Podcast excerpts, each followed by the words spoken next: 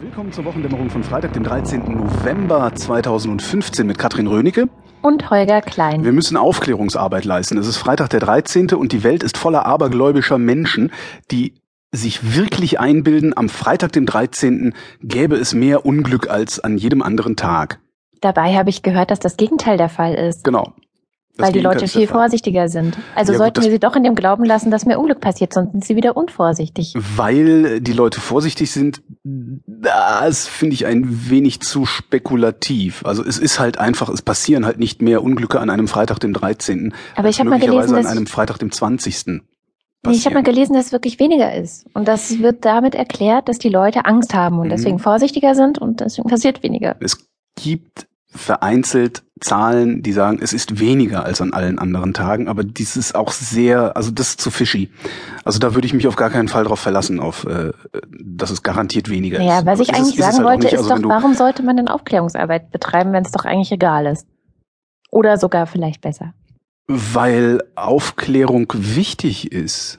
Da hast du recht. Also ich kann natürlich den Leuten ständig ein X für ein U vormachen. Ne? Darum rennen sie ja auch zum Heilpraktiker und fressen Zuckerkügelchen, weil sie glauben, dass es irgendwas mit Medizin zu tun hätte. Aber letztendlich bedeutet das nur, dass äh, die Menschen doof sind. Also man, man hält sich halt selber dumm, wenn man nicht wissen will, wie es tatsächlich ist. Und ich finde das auch bei solchen Sachen wie Freitag dem 13. Also oder andersrum, wenn wir mal auf Homöopathie gehen. Also es gibt ja immer wieder dieses Argument, ja, das funktioniert nicht. Was da wirkt, ist nur der Placebo-Effekt. Aber es ist die einzige legale Möglichkeit, den Menschen ein Placebo zu verschreiben. Das Mhm. ist halt böse, weil ich muss meinem Arzt vertrauen können. Und das Ja. kann ich halt nicht, wenn der entweder so blöd ist zu glauben, Homöopathie würde funktionieren, oder aber so geschäftstüchtig ist, dass er mir das Zeugs verkauft, wieder besseres Wissen.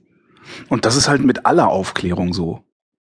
Hm. Also ich Ein großes Feld, das du hier gerade aufmachst, Ja, weil gerade dieses ganze. Homöopathie-Thema, da hängt ja noch eine ganz, die, die gesamte Debatte eigentlich um sogenannte Medikamente, die irgendwas bringen sollen, aber die eigentlich keinen, keine Substanz oder keinen, keinen Nutzen haben. Pseudomedizin nennt man sowas. Ja, da geht's ja nicht nur um genau. Medikamente, da geht's ja auch um Behandlung. Aber eigentlich fangen Und wir die ja immer ganze Apotheke ist ja voll davon. Ja, ja klar. Apotheker reklamieren für sich eine gesellschaftliche Sonderstellung ja, und verkaufen dir dann unwirksame Medizin. Das ist schon, das ist auch sowas, wo ich gerne eine Kampagne machen würde, aber dazu bin ich nicht mächtig genug.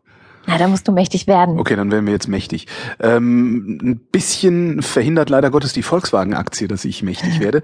Aber die ist wieder ein bisschen abgerutscht nach den letzten Meldungen. Ich habe mittlerweile wirklich den Überblick verloren, was Volkswagen jetzt noch alles äh, geschummelt hat. Also was sie Mhm. noch, wo, wo sie noch überall beschissen haben, um ihre Autos besser zu verkaufen.